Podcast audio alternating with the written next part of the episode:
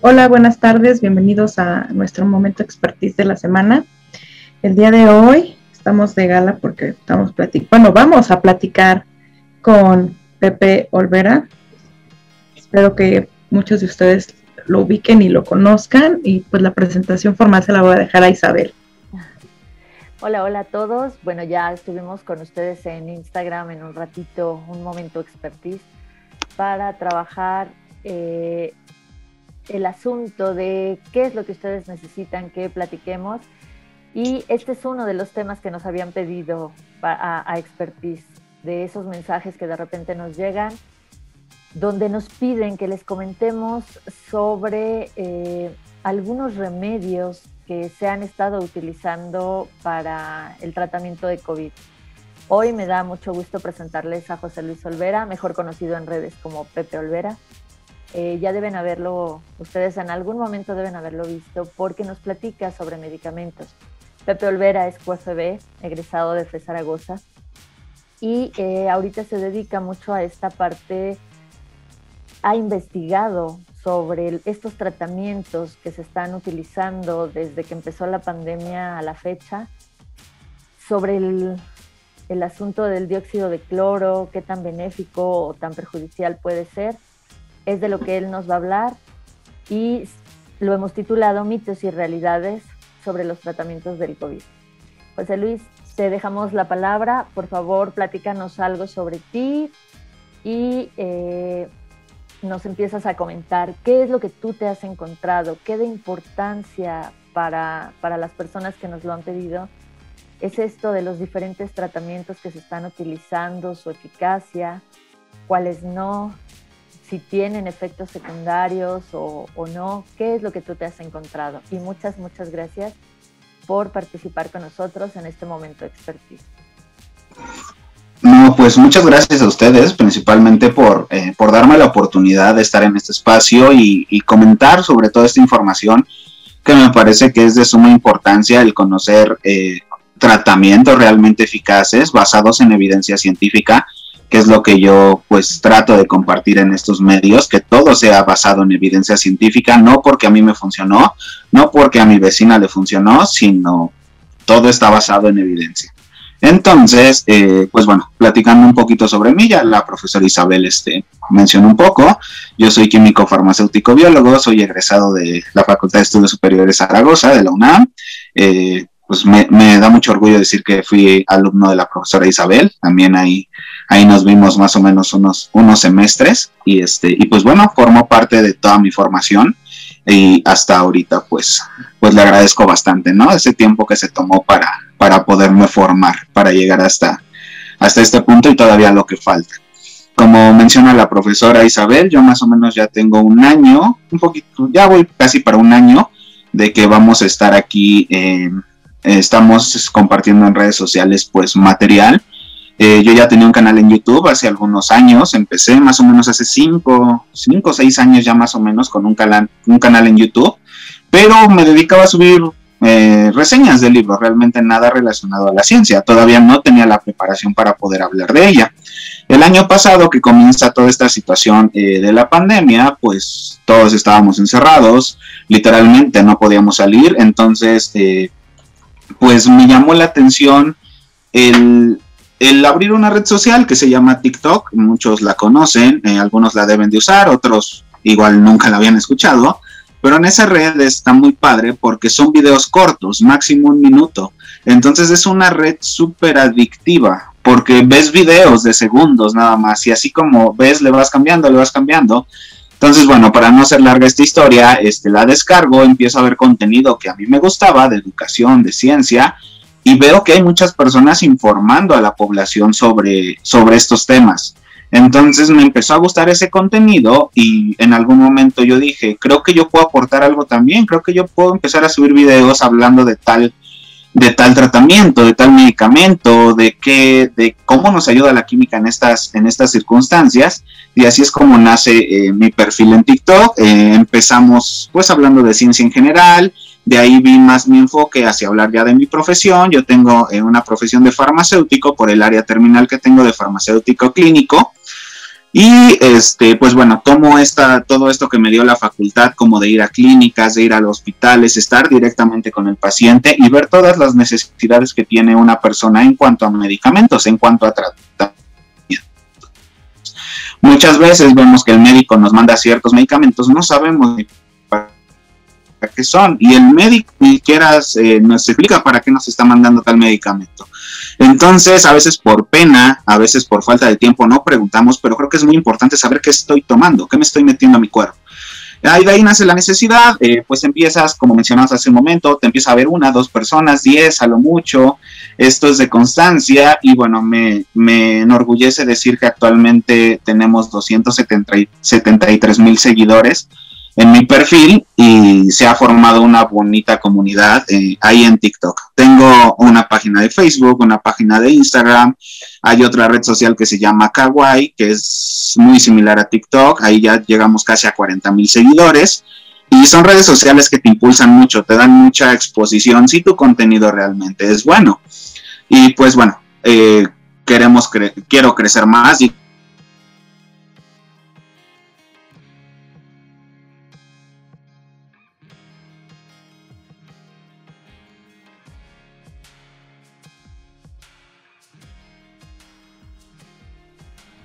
No te escuchamos. ¿Estamos eso? ¿Ya no me escuchan? Ahora sí, pero te perdimos unos segundos. Ah, ok. Este, ya se escucha bien, ya no hay falla ahorita. No, no, no, no. Regreso. Ok. Entonces ya lo último que comenté nada más fue que este, somos una comunidad. Eh, si yo fuera solo, pues nadie me vería. Entonces siempre hablo con, junto con mis seguidores y bueno, queremos llegar a todavía más exposición, eh, abrir un canal en YouTube, ya estoy en ese, en ese proceso de empezar a hacer videos más largos, eh, más detallados, pero actualmente es a lo que nos estamos dedicando, este, pues en estas redes sociales. Okay. Ahora, este, bueno, no sé qué otra cosa me comentaban, este, alguna pregunta en concreto sobre tratamientos COVID o bueno, agarramos en general. Podríamos empezar con el famosísimo dióxido de cloro, porque yo escuché personas que lo estaban tomando como si fuera el gran remedio. Digo, independientemente de quien estaba tomando Lysol este, y otro tipo de sustancias peligrosas. ¿Qué nos puedes decir acerca de eso?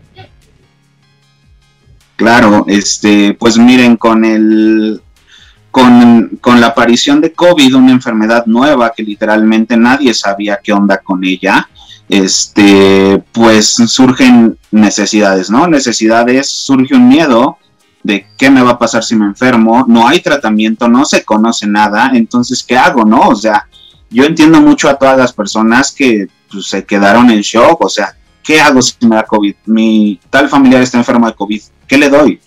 Entonces, a la medicina este, tradicional, alopática, no tener tratamiento porque no se conocía realmente, pues se buscan estos los llamados tratamientos alternativos, medicina alternativa, y eh, pues empieza a surgir este producto que no, es nuevo, realmente ya tenía muchos años en el mercado, y eso en el mercado entre comillas, porque no es legal para, o sea, ni si, no es apto para consumo humano, eh, este dióxido de cloro, ¿no? El dióxido de cloro ni siquiera es dióxido de cloro, o sea, el dióxido de cloro es un gas, es un gas sumamente tóxico. Aquí, el, aquí lo que venden realmente como producto eh, comercial es una solución de ácido clorhídrico con eh, clorito de sodio. Es una sal, literalmente, que le metes un ácido, eso hace una reacción que empieza a burbujear, es una reacción exotérmica y ese gas es el dióxido de cloro pero es un desecho del producto. Todos esos compuestos, al hacer esa reacción química, es un compuesto sumamente oxidante, pero súper oxidante. El dióxido de cloro en la industria, como tal, ya su uso es para blanquear maderas. Para blanquear maderas y para desinfectar ciertas superficies que deben de ser sumamente desinfectadas. Es un agente que agarra todo a su paso. ¿eh? Eh, no le importa si es un hongo, si es una bacteria, si es un parásito, si es un virus arrasa con todo, porque es muy oxidante, todo se lo lleva. Entonces, eh, ese es su principio del dióxido de cloro, así actúa, es una reacción química que al juntar esos dos productos, ácido ah, clorhídrico y clorito de sodio, nos da ese gas y ese gas es sumamente oxidativo. Ahora, eh, pues las personas, hay una persona sumamente eh, famosa en este aspecto que se llama Andreas Kalker. Es un, él se llama bio, biofísico, un biofísico alemán, Andreas Kalker, que eh, pues es un fraude. Es, yo he leído muchos de sus libros, entre comillas, es un fraude lo que él, lo que él vende, pero desafortunadamente hay muchas personas que pues que lo compran. porque Una por ignorancia, otra porque entiendo que el no haber un tratamiento, pues buscan productos milagro, yo lo llamaría así. Este es un producto milagro. Y esta persona tiene eh, hasta una página de internet, cloro.com, o sea, está bien posicionada en ese mundo y pues lamentablemente muchas personas lo han comprado.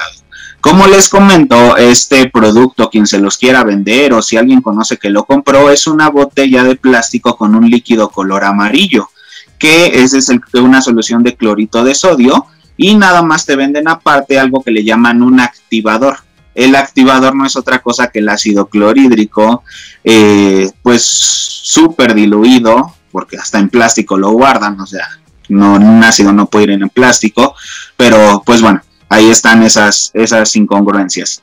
Entonces, la ignorancia de las personas y la necesidad las ha llevado a comprar estos productos. Digo, en mi familia nadie lo compró, o sea, sí lo escuchamos bastante, pero sí tengo amigos y conocidos que, que se lo tomaban, ¿no? Entonces, ¿por qué se, o sea, al ser un producto sumamente oxidante, ¿por qué no todos los que tomaron se murieron? Sí, muchos cayeron al hospital, sin duda. Yo en los meses pasados, eh, ya no estoy actualmente, pero estuve en un hospital eh, mitad COVID, mitad, este, pues todo lo demás. Y, este, y muchas personas llegaban por intoxicación de dióxido de cloro.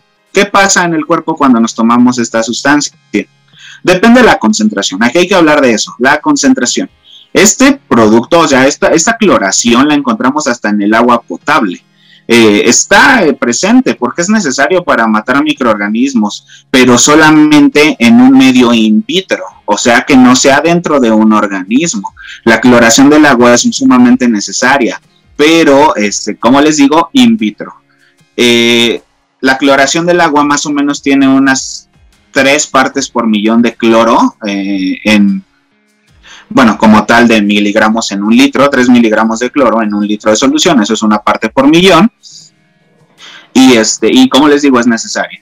Ahora, eh, las concentraciones de este producto rondaban en esas partes por millón, por lo tanto, los que se lo llegaron a tomar es como si estuvieran tomando agua potable. O sea, no tenía diferencia la cloración del agua potable con ese producto. La mayoría es agua. Lo único que le estabas metiendo es cloración como un agente oxidante y literalmente es como si tomaras agua. Por eso muchas personas no les causó daño cuando se lo tomaron.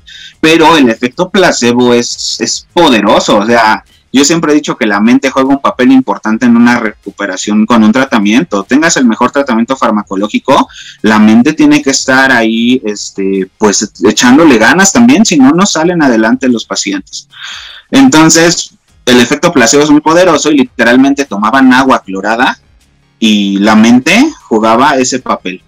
Ahora, personas lamentablemente que compraron un producto más fuerte, con mayor concentración o que excedían esos niveles recomendados al tomarlo, ¿qué es lo que pasaba en su cuerpo? Principalmente al tomar esa solución te daba eh, una esofagitis horrible, empezaba a quemar desde garganta todo el tubo de esófago hasta llegar al estómago. Ese era el principal eh, signo de una intoxicación por dióxido de cloro, la quemadura de esta, de esta parte.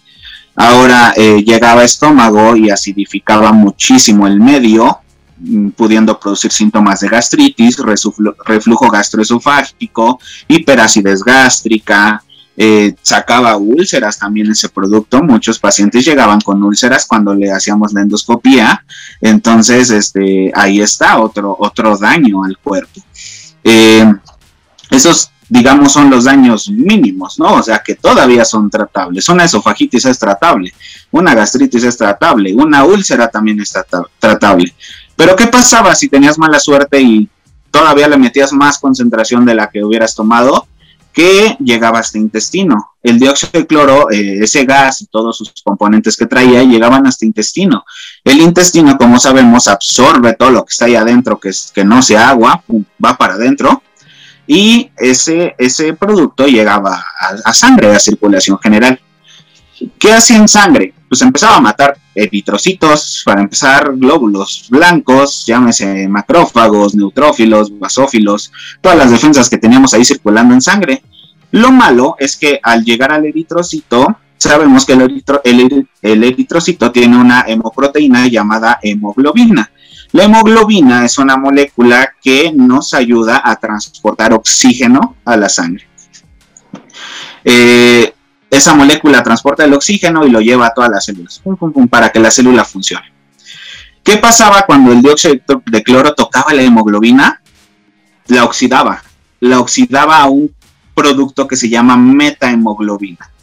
La metahemoglobina es una forma oxidada porque tiene un hierro ya cambiado en número de oxidación, que es el átomo central de la hemoglobina, a metahemoglobina. Una vez que ese dióxido de cloro oxidaba la metahemoglobina, esa metahemoglobina ya no puede transportar oxígeno, ya. O sea, el eritrocito quedaba prácticamente este, pues sin función. Entonces, muchas personas, ahora vamos a la parte que, ¿por qué se lo tomaban? Y ahí también hay muchas incongruencias. Tú le preguntas a una persona, ¿por qué te tomas el dióxido de cloro? Ah, pues porque me dijeron que oxigena la sangre porque tiene dos oxígenos. Entonces esos oxígenos, según ellos, se liberaban y oxigenaban la sangre. No, o sea, espérate tantito, así no, la única manera de oxigenar la sangre es a través de pulmón. Nosotros no nos podemos inyectar oxígeno, eso es este pues no sé, algo muy ignorante en el mundo de la ciencia, que yo sé que todos no estudiaron una carrera en salud, pero bueno, ah, por ahí va el, por ahí va el, el, motivo por el que se lo tomaban. Le preguntabas a otra persona, oye, ¿tú por qué tomas dióxido de cloro? Ah, pues porque me dijeron que como esta enfermedad la causa un virus, pues que el dióxido de cloro va a matar el virus. Entonces, este, pues por eso lo tomo. ¿Qué crees? O sea, sí, sin duda lo va a eliminar. No lo puede matar porque un virus no está vivo. Eso es también una incongruencia. Lo va a eliminar, sin duda lo va a inactivar si se lo encuentra, pero ¿qué crees que también se va a inactivar o va a matar a todas tus células que agarre a su paso el dióxido de cloro? Agarra parejo, ese no le importa qué es. Mientras haya algo vivo por ahí, algo que oxidar, lo va a oxidar. Entonces, por eso también mataba el virus, te oxigenaba la sangre, prevenía que el virus entraba a tus células, o sea, sin fin de, funciones que tenía el dióxido de cloro.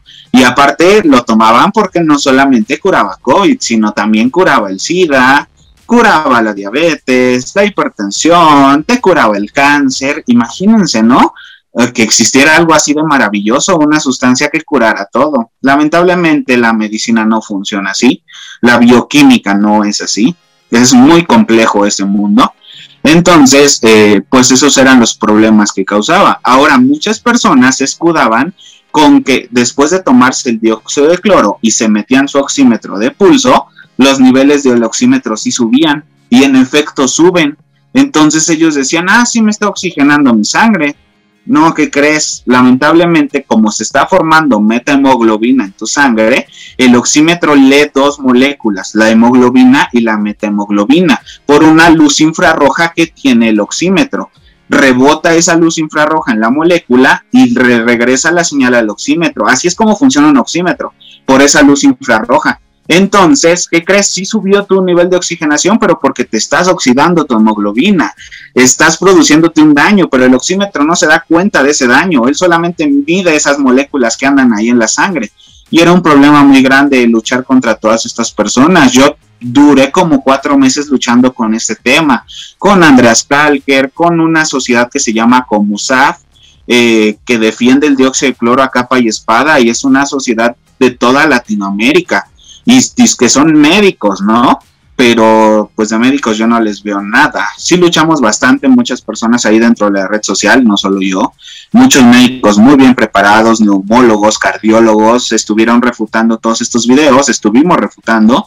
Y bueno, al final creo que estos temas a muchas personas ya les quedaron claro del por qué no tomar dióxido de cloro, pero esta es una explicación pues básica, lo que les acabo de contar, muy larga porque abarca muchísimo, pero esto es el por qué no tomar dióxido de cloro, el, el por qué no sirve. Pero lo que dices es importante, José Luis, porque mucha gente empezó a tomarla porque tú, tú, ves comerciales o ves a mucha gente diciendo que tiene un aval científico y que con bases científicas, pero no te dicen cuáles son esas bases científicas ni quién es el aval científico que, que respalda ¿no? la, el consumo del dióxido de cloro. Y es cierto, aún existen muchas personas y te digo, por eso eh, te invitamos nuevamente, muchas gracias por participar con nosotros yo sé que tú manejaste este tema en redes sociales por mucho tiempo y por eso quisimos que hoy lo comentaras con, con nuestra comunidad expertise, porque nos están pidiendo justamente eso. Me dice alguien, oye, es que necesito por favor que le expliques a mi papá porque él toma dióxido de cloro y lo recomienda además. Eh, no tiene bases y yo se lo digo, yo le digo que he visto, que, he leído, pero a mí no me cree, necesito que alguien que sepa del tema se lo explique a ver si a esa persona sí le hace caso. Y, volvemos a lo mismo, ¿no? ¿Cuántas personas, tan solo alguno que otro youtuber, alguno que otro influencer que, que recomiendan pues medicamentos o que recomiendan remedios o que recomiendan algún tratamiento.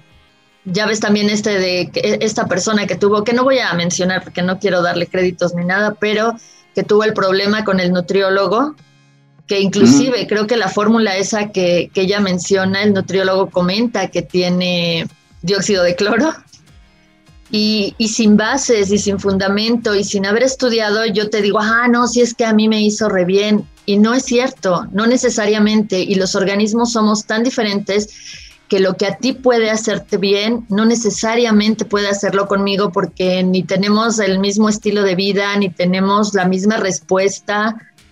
Y, y de alguna manera podríamos estarnos dañando más que beneficiarnos, ¿no? Entonces, la recomendación aquí que yo retomo de lo que tú mencionas es, no se tome nada por recomendación de alguien, así sea muy influencer, revisen, chequenlo con gente que está preparada, gente que estudió. En este caso, José Luis, pues está documentado, tiene, si, si tienen dudas, oye, a ver dónde lo leíste, qué doctor lo dijo, por qué dices tal o cual cosa. Y otra, siendo con el humor negro que nos caracteriza a los mexicanos, como tú decías, ¿no? Sí mata los virus, mata bacterias, no distingue, pero igual mata tus células. De alguna manera, si tenías COVID, si tenías diabetes, si tenías sida, si tenías hipertensión, si tenías todo, te lo va a quitar, porque va a terminar matándote. Y, también decía, si tiene la concentración adecuada, ¿no? Por ejemplo, yo supongo que deben tomar una dosificación al día cada determinado tiempo y a lo mejor yo me tomo el primero y no pasa nada porque aún no tengo la concentración letal en mi organismo.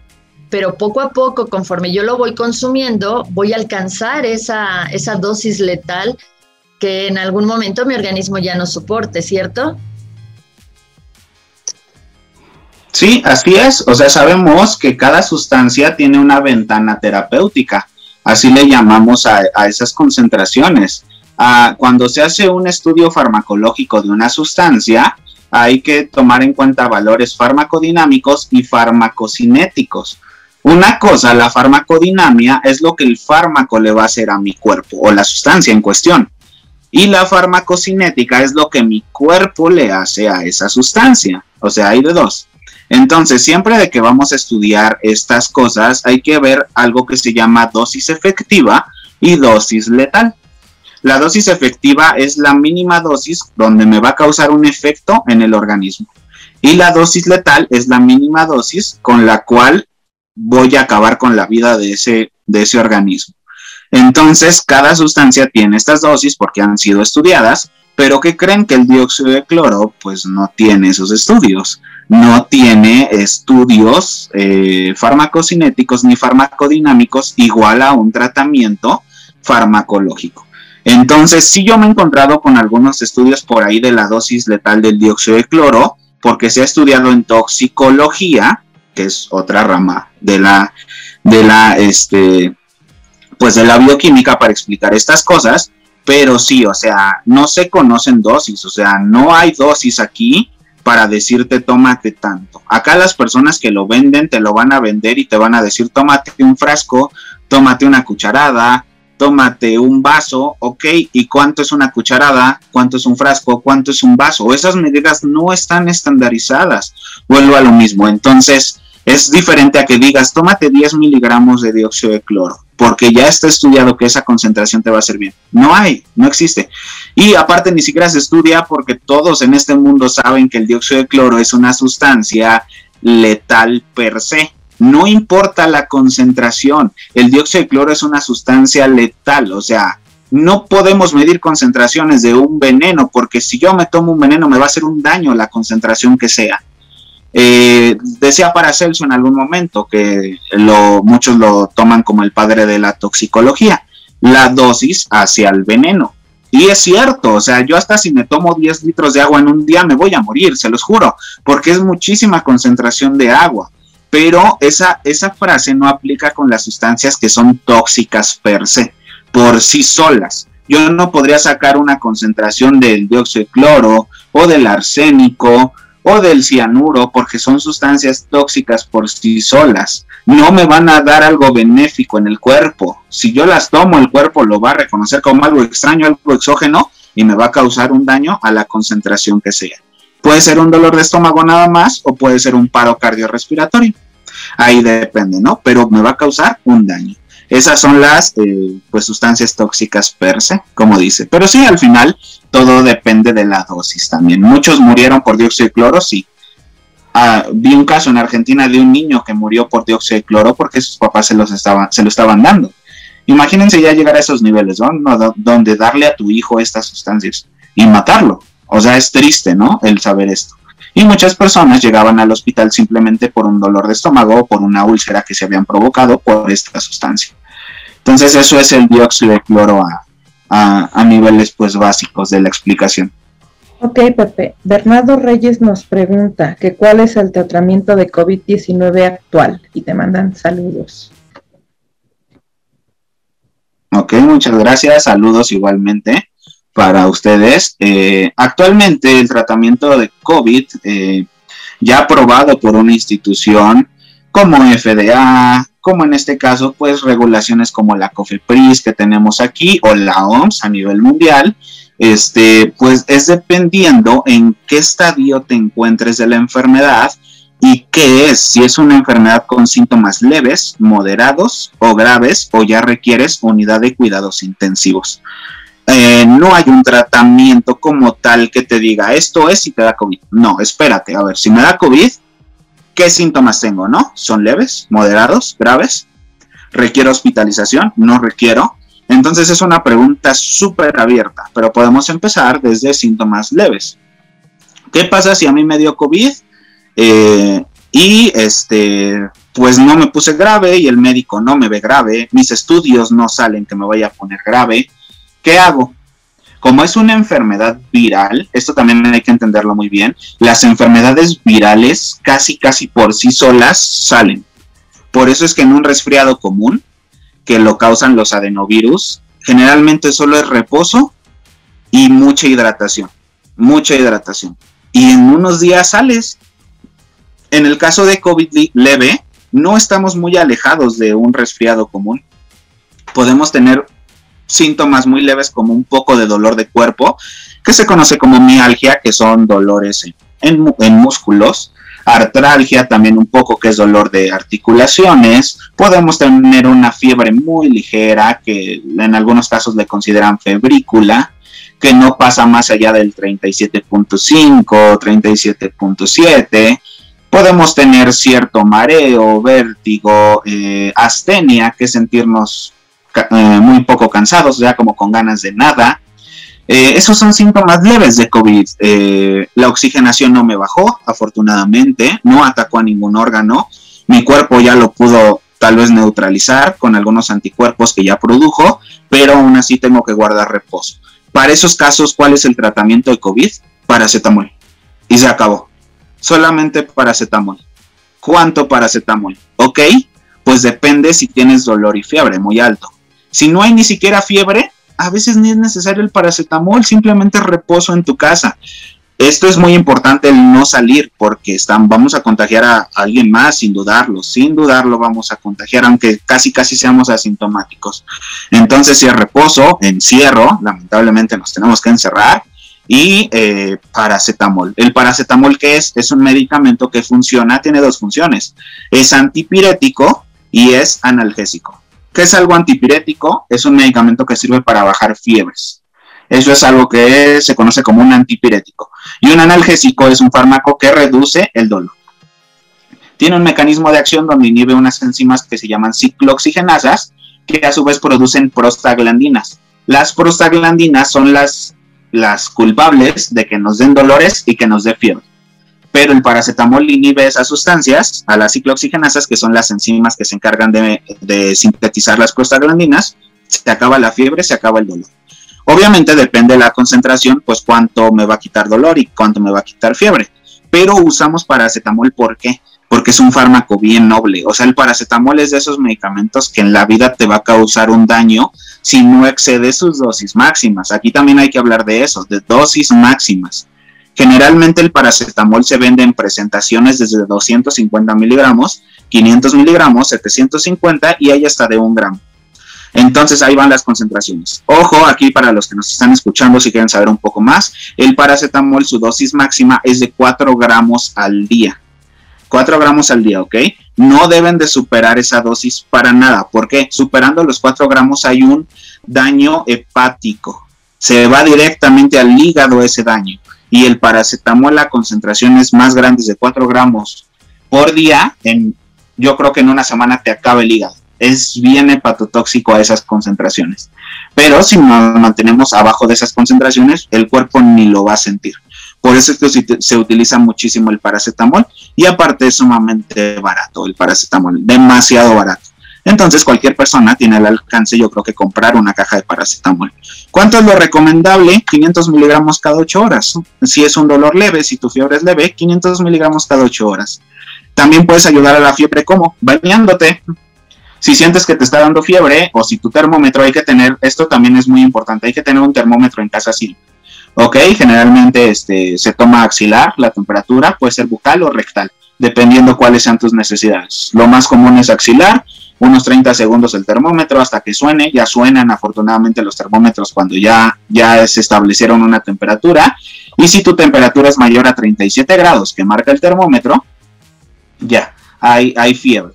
Entonces, este, un paracetamol de 500 miligramos cada 8 horas y un bañito tibio, la bajan. Es súper eficiente el baño. Pero el baño no previene la fiebre. Simplemente ya cuando hay fiebre hay que bañarse. Muchos médicos, también lo vi algo aquí en la pandemia, no recomendaban bañarse por, por COVID. Porque quién sabe, a lo mejor porque creían que te iba a dar un frío horrible después de bañarte y eso podría provocar una neumonía. Pero no, o sea, nada que ver. Aquí hay que bañarse sí o sí porque las cargas virales en COVID están bien altas y como estás tosiendo en todo momento, si ya tienes síntomas de tos o simplemente al hablar se impregna en toda la piel el virus. Entonces hay que estar eliminando esas cargas virales con un baño y aparte el baño ayuda bastante a regular la temperatura corporal. Eso es en, en caso de un tratamiento COVID síntomas leves. ¿ok? Donde no hay inflamación, donde no hay baja saturación de oxígeno. Otra cosa súper importante, hay que tener eh, un oxímetro en casa, un oxímetro de pulso. Al principio eran caros los oxímetros, actualmente bajaron mucho. ¿Cuánto cuesta un oxímetro más o menos uno decente? Unos 500 pesos, 400 pesos. Hay que estar pendiente si alguien tiene COVID en su oxigenación, es lo más importante de todo. Que no baje de 90%. Una vez que empieza a bajar de 90% en, en la concentración de, oxígeno en sangre, algo ya anda mal el pulmón. Hay que revisar ahí qué está pasando. Pero si no baja de 90%, adelante. Eh, todos podemos estar tranquilos de que el cuerpo va a eliminar el virus por sí solo. Estos, estos glóbulos blancos lo van a eliminar, van a crear anticuerpos, lo neutralizan, lo eliminan los macrófagos y pum, se acabó la enfermedad. Ya después, pues ciertos estudios, una placa de tórax tal vez, este, química sanguínea, una, una biometría hemática para saber cómo andamos. Y con eso, después de un mes, podemos salir yo creo que sin ningún problema. Hay otra prueba también para ver si ya podemos salir, es la de los anticuerpos, IgG, IgM. Cualquier farmacia la vende, también le llaman antígeno, antígeno COVID, esa prueba. Y una vez que ya hay producción de IgG, que son los anticuerpos a largo plazo, con eso ya estamos seguros de que ya no vamos a contagiar, porque el cuerpo ya tiene defensas para neutralizar el virus. Ese es un tratamiento COVID leve. Un moderado nos arroja ya síntomas como tos, eh, una fiebre más alta y eh, muchísimo dolor de cuerpo, dolor de cabeza. Esos son síntomas leves. Y también este, inflamación generalmente en pulmón. ¿Cómo se siente inflamación en pulmón? El pulmón no duele, eso es un hecho, el pulmón no te duele. Muchas personas dicen, ay, me está doliendo el pulmón porque ya hizo frío. No, para nada. Ese es un dolor muscular el que sentimos. El, el pulmón no tiene la capacidad de causar dolor, pero eh, un daño a pulmón, pues ya se siente con dolor de pecho, eso sí, ya duele el pecho. Hay mucha tos, demasiada tos, no se puede controlar ni con antitusivos y también hay mucha expectoración. El pulmón empieza a producir más agua de lo normal esas células y están sacando lo que pueden estar sacando. Por eso hay tantas flemas, porque quieren sacar lo que hay ahí adentro, ¿ok? Es un sistema de defensa, las flemas también. Una vez que hay eso, que ya se necesita antiinflamatorios. Ya eh, al principio de la pandemia, allá por julio más o menos del primer año de pandemia, estaban contraindicados los AINES contra COVID. ¿Por qué? Pues quién sabe, o sea, yo veía y nada más daban paracetamol. Espérate a ver si es una enfermedad inflamatoria, ¿por qué no damos antiinflamatorios? Me parece que es algo muy lógico. Y sí, em, eh, los AINES estaban contraindicados al principio de pandemia, creía que causaban más daño que beneficio. Se hizo un estudio, dijeron que no, realmente no. El estudio arrojó que son más benéficos que eh, contradictorios y se empezaron a usar AINES. ¿Cómo qué AINES son buenos para usar contra estos síntomas de COVID? El de primera elección es ibuprofeno. Ibuprofeno, un medicamento como ya les digo, pertenece a un grupo farmacológico llamado AINES, antiinflamatorios, antipiréticos, analgésicos no esteroideos.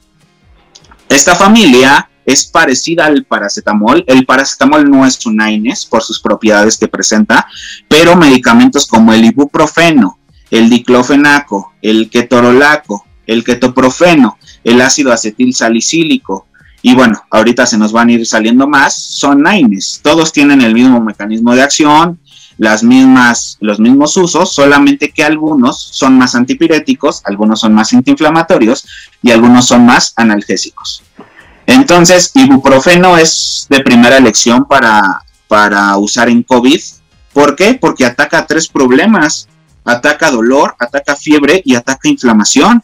Entonces, de esa manera se puede tener más controlados los síntomas. Sin duda, el ibuprofeno no es una cura. Nada de lo que les estoy hablando es una cura, pero sí ayuda a tratar demasiado los síntomas.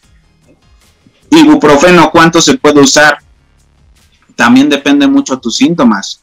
Generalmente las dosis de ibuprofeno pueden empezar en 200 miligramos cada 8 horas y de ahí se pueden ir hasta la dosis máxima de 2.4 gramos al día de ibuprofeno. Entonces también ahí dependerá qué tal antes. Eh, por experiencia propia, yo les puedo decir que cuando yo me contagié de COVID, yo tomaba 600 miligramos de ibuprofeno cada 8 horas. Me dio una febrícula nada más, nunca tuve dolor y la inflamación creo que siempre iba reduciéndose. Entonces, eso es por experiencia propia. Ahora, ¿cuánto recomiendan los CDC, la OMS, la FDA? depende mucho de tus síntomas. Pero yo sí les podría decir que un valor neutral es 600 miligramos cada 8 horas. No superamos dosis máxima y eh, combatimos bien esos síntomas. Eso ya es en el caso de antiinflamatorios. Profesor Isabel, ¿iba a comentar algo? Es que la veo. Esa parte importante que mencionaste, que no va a atacar al virus, estos eh, tratamientos que tú nos estás indicando no van a contraatacar al virus, solo es atender los síntomas que éste nos está provocando. Y viene entonces la pregunta nuevamente de Bernardo, ¿por qué es tan difícil crear un antiviral contra el COVID? Ok, muy buena pregunta. Eh, realmente eh, esto es de suma importancia saberlo. Los antivirales son difíciles de crear y a veces un antiviral, una vez que se crea, sea el virus que sea, a veces queda obsoleto. ¿Por qué? Porque estamos hablando de un agente biológico. Hay que quedar, algo que nos quede muy claro, el virus no está vivo. no presenta características de ser un organismo vivo. Es un agente biológico, porque el virus es una cadena de material genético. Puede ser ADN o ARN. ADN es una cadena de hélice, como nos la han enseñado en todas nuestras clases de biología. ARN es la mitad de esa cadena. Por sus siglas, ácido desoxirribonucleico o ácido ribonucleico. Son instrucciones, si los queremos ver así. El virus trae instrucciones allá adentro y lo protege una cápsula. Hay virus encapsulados, otros no. Generalmente están encapsulados. En el caso de COVID está encapsulado. ¿Qué lo encapsula? Una capa de grasa. Son lípidos, una capa lipídica está encapsulando ese material para protegerlo. Lo tiene que proteger porque son sus instrucciones. Entonces, los antivirales generalmente van dirigidos, una puede ser a destruir la capa lipídica que cubre al virus. Una vez que se destruyó esas instrucciones, quedan obsoletas. El cuerpo en el momento que entran hasta se van, se van a diseminar por sí solas. Una desintegración por sí sola. No aguantan el medio del cuerpo humano esas instrucciones. Por sí solas se diseminan. Los antivirales o van dirigidos a romper esa capa lipídica o van dirigidos a, eh, por alguna manera dicho, contrarrestar el que el virus se una a la célula. Hacen una barrera para que el virus ya no se pueda meter a la célula. El virus tiene unos receptores, por esto este se llama coronavirus, porque el virus tiene unas como unos piquitos de después de su proteína lipídica que si tú lo ves al microscopio se ve como si fuera una corona. Por eso se llama coronavirus, por eso tiene ese nombre. Entonces, algunos antivirales van dirigidos a bloquear esa, esos piquitos que tienen para llegar a unirse a la célula. O un antiviral también puede ir, ir, dirigido para que ese material ya no se reproduzca dentro de la célula. Un virus necesita una célula necesariamente para replicarse. No se reproduce, se replica, porque salen copias exactamente iguales al virus que entró. Una vez que hackeó a la célula de una manera, me gusta explicarlo así, las hackea les dice qué hacer ahora, tiene control sobre ellas. Empiezan sus ribosomas, que es un organelo que sintetiza proteínas, a producir esos ADNs o ARNs. En el caso de COVID son ARNs. Y son tantos los ARNs que se producen que la célula no le queda otra cosa más que explota. Explotan las células, mueren. Y esos fragmentos de virus ahora van a otras células y vuelven a infectar. Y bueno, es todo un proceso en cadena. Por eso la enfermedad siempre se va empeorando, siempre va empeorando la persona, porque ya cada vez le quedan menos células en su cuerpo y por eso es progresiva esta enfermedad. Entonces, los antivirales pueden detener ese proceso, pero aquí hay algo muy importante, que el virus muta. Un virus muta como no tienen una idea, o sea, en cuestión de días ya puede haber otra variante. Y aquí hay, hay, hay que tener en cuenta dos palabras. No es lo mismo variante que sepa. Una variante es porque el virus cambió algo en su estructura, nada más, una pequeña cosa. Posiblemente sus receptores o los piquitos que les menciono son diferentes y le, y le, cuesta, y le es más fácil meterse a la célula. Eso puede ser una variante, cambió un poquito de su material genético a lo mejor, pero una cepa cambió casi casi todo el virus. Ya a veces ni le podríamos llamar SARS-CoV-2, porque ya es una cepa completamente diferente. Ahora ya puede ser el SARS-CoV-3, a lo mejor porque ya cambió bastante su estructura. Afortunadamente en COVID no ha habido cepas todavía. Hay variantes. Está la variante del Reino Unido, la variante, hay una hasta mexicana, y ahorita la que está pegando cañón es la variante de la India, que ya es llamada variante Delta. Esa variante es la que en invierno les va a pegar cañón a las naciones que no se han vacunado todavía. Afortunadamente aquí en México pues ya tenemos cierta población, ya estamos vacunados, afortunadamente, pero las personas que no se han vacunado les va a pegar cañón si no se cuidan. Y son malas noticias, yo lo sé, sí, nos desanima bastante, pero es lo que va a pasar en unos meses. Entonces, contestando ya la pregunta más en concreto, ¿por qué es tan difícil hacer un tratamiento? Porque el virus muta. Tú hiciste un tratamiento y para tu variante va a funcionar, pero ¿qué crees que ya hay otras 30 variantes allá afuera? Y tu antiviral va a quedar obsoleto porque ya hay tantas variantes que no le vas a pegar al virus. ¿Por qué no hay cura para el SIDA, por ejemplo? Por lo mismo, el virus que produce el SIDA, que me parece que es un retrovirus, está mutando bien cañón. Por eso no hay cura. Y aparte en cada persona es una variante diferente. Entonces, de aquí a que le pegamos a todas las variantes está muy cañón. Por eso hay vacunas. No hay cura, pero sí hay vacunas. Muy pocos son los virus que tienen tratamiento, como cual eh, el este, este antiviral que se llama ciclovir, por ejemplo, que es para el herpes. Y eso a algunos herpes les funciona, pero hay muchísimos herpes, entonces también el antiviral queda obsoleto. Actualmente estaban desarrollando o se desarrolló un antiviral que se llama Remdesivir. Posiblemente por ahí lo llegaron a escuchar, a lo mejor.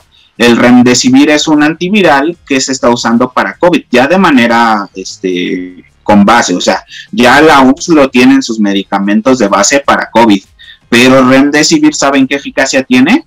El 10%, solamente 10% de eficacia contra COVID-19. De hecho, en el hospital donde yo trabajé lo trajeron este, eh, pues de contrabando. Digo, a lo mejor no debería estar diciendo esto, pero lo compraron de contrabando y es un tratamiento sumamente caro. ¿Cuánto costaba un tratamiento de remdesivir? Arriba de 500 mil pesos. Imagínense, 500 mil pesos. ¿Y qué beneficios le daba al paciente? No lo iba a curar. Simplemente eh, reducía los días de hospitalización. ¿Cuántos? Tres días nada más. Si el paciente iba a salir al día 17, el día 14 ya estaba dado de alta. Solamente hacía eso, pero no era una garantía de que te ibas a curar. Pero las personas volvemos a lo mismo. Si tú tienes el dinero para pagar un tratamiento así y ves que tu hijo se está muriendo, tu papá se está muriendo, lo vas a pagar, sin duda, porque es lo único que hay como antiviral. Pero por eso es que no hay un tratamiento y dudo mucho que lo vaya a ver a corto plazo porque son tan cambiantes los virus que hacemos uno y en una semana queda obsoleto. Por eso le apostaron más a las vacunas. Nos preguntan qué hay con la ivermectina. Ok, muy bien, otro tema sumamente interesante, causó mucha polémica hace unos meses. En algún momento del 2020, 2019, que es diciembre de 2019, cuando se empezó a, cuando se aisló el material genético del virus, eh, se pudo aislar al virus por sí solo, empezaron a ver qué sustancias podían detener su replicación, como ya les dije, como lo hacen los antivirales. Entonces empezaron a probar muchas sustancias, pero in vitro. ¿Qué es in vitro? Que lo haces en un laboratorio, que lo haces en algo que no está vivo. Entonces el virus estaba replicando en cajas Petri, supongamos, y yo le agregaba una sustancia, unas gotitas de ciertas sustancias. Y bueno, por ahí a alguien se le ocurrió decir, ah, pues prueba ivermectina. ¿Qué es la ivermectina? La ivermectina es un medicamento antiparasitario. ¿Qué es algo antiparasitario? Que mata parásitos, nada más. ¿Qué parásitos? La ivermectina se usa contra piojos, por ejemplo, la sarna, las pulgas, se usa bastante. De hecho, si alguien se empioja, o sea, por ejemplo, algún hijo aquí de quien nos esté escuchando, puede usar ivermectina y los piojos se le van a morir. ¿Por qué? Porque la ivermectina la absorbe el parásito dentro de todo lo que esté comiendo del cuerpo y la ivermectina le paraliza el sistema nervioso central. Lo paralizan literalmente a los parásitos pero a alguien se le ocurrió decir, ah, pues pruébalo, porque en algún momento vimos en algún estudio de hace muchos años que inhibía ciertos coronavirus la ivermectina, pero in vitro de nuevo. Entonces la probaron y dijeron, ah, sí, que tiene la replicación del 90%, ya le dimos al clavo, ya está el tratamiento para COVID. Afortunadamente ojalá hubiera sido así, pero no. Eh, una vez que se probó este, este fármaco en organismos ya vivos, o sea, en un sistema in vivo, así le llamamos, pues no, no detuvo la replicación para nada. Siguió igual o hasta empeoraron a los pacientes porque la ivermectina, una reacción adversa que tiene es que causa mucho dolor estomacal, diarrea, náuseas, daña sistema gastrointestinal. Eh, como reacción adversa, eso no lo podemos controlar. No sé, a lo mejor a mí no me pasó eso, pero a alguna persona sí, ¿no? Entonces esas son reacciones adversas. Entonces, pues al no haber nada, volvemos a lo mismo, y eso se hizo desde el 2019, que empezaron a ver esta enfermedad, pues dijeron muchos médicos, ah, no, sí, hay que dar ivermectina, porque en un estudio que ni siquiera yo creo que saben qué es in vivo y qué es in vitro, pues dijeron, ah, sí, en ese estudio dijeron que 90% sí detiene la replicación, vamos a darles ivermectina. Entonces, pues de ahí surgió esto de la ivermectina y llegó a tales niveles que en el IMSS, Instituto Mexicano del Seguro Social, que es casi casi nuestra institución más importante en salud, pues empezó a dar bolsitas con un, no, no me acuerdo cómo le llamaban, COVID, paquete COVID o COVID, no algo, no sé, que tenía hasta una palabra bien chistosa, donde iba ibuprofeno, paracetamol, ácido acetil salicílico o la aspirina y también la ivermectina. Y pues sí, muchos nos quedamos así como de ivermectina, ¿por qué? ¿No? Tu estudio está refutado, que nada es in vivo, como por qué lo siguen dando. Y lamentablemente son médicos, perdón por la palabra, pero los llaman mediocres, no conocen el fundamento y no se actualizan aparte. Entonces, este, ahí está el problema. El IMSS sacó un comunicado, de hecho, un PDF, por ahí anda de 30 páginas, donde dicen que la ivermectina sí es eficaz. Y en el momento que salió eso, nos dedicamos a refutar todo eso.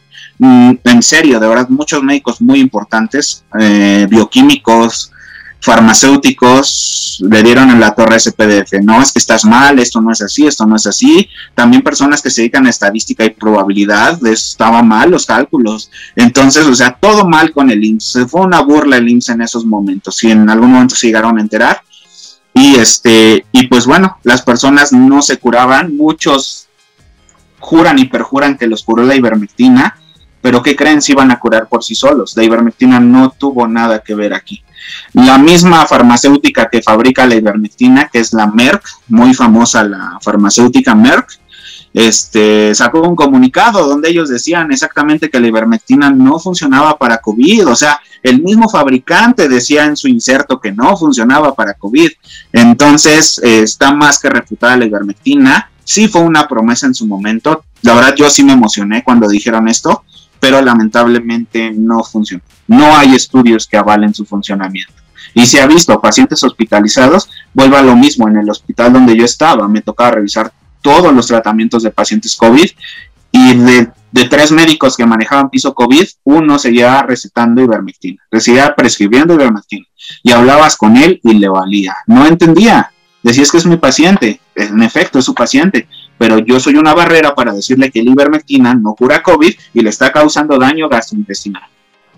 No entendían, ¿qué podemos hacer ya? O sea, ya son personas necias, pero ese es el caso de la ivermectina, antiparasitario nada más. Tienes pulgas, piojos, sarnas, tómatela adelante. No tienes eso, no tiene otro efecto la ivermectina. Entonces, esa es la historia de la ivermectina. Ok, eh, Pepe, yo tengo una duda. ¿Sí? Ves que, bueno, ahora ha empezado ya mucho este tema de las vacunas, que ya empezaron a vacunar a ciertos sectores de la población. Yo todavía soy de, esos sectores jóvenes que no son vacunados. Eh, ¿Qué nos puedes tú decir sobre la eficacia de las vacunas? Te voy a poner un ejemplo muy cercano. Mi mamá tiene problemas de coagulación y tú sabes que la vacuna de AstraZeneca en un principio nos dio problemas o, reportaron casos de trombosis y mi mamá no se quería vacunar. Estaba en el yo no me voy a vacunar, no me voy a vacunar y no me voy a vacunar. Y yo, mamá, es que no puedes estar pensando que, que tú vas a ser uno de esos casos, porque a ella efectivamente le tocó la vacuna de AstraZeneca. Y bueno, eh, dejo esa parte. Eh, ¿Qué eficacia tiene eh, Sputnik, Johnson Johnson, Pfizer, Moderna? Y bueno, ahorita no se me viene alguna otra a la mente, en tu experiencia y en lo que tú has leído. La Cancino, que fue para el maestro. Claro, este, aquí ya podríamos hablar ahora de vacunas, un tema también súper controversial en estos días, porque como dicen, ya México tiene varios sectores vacunados, adultos mayores arriba de 60, personal eh, de la salud, ya empezaron ahorita con 40, 49, bueno, ya también 50, 59 ya deberían de estar vacunados. Y también a los docentes, esa fue una parte muy importante también, todos los docentes. Entonces, hay varias vacunas, afortunadamente. Aquí hay que hablar también algo muy importante. ¿Por qué las vacunas estuvieron tan rápido? Esa es otra duda que a todos les causa polémica, ¿no? O sea, personas que ni siquiera saben cómo se hace una vacuna, pero, ah, ¿por qué estuvo en menos de un año?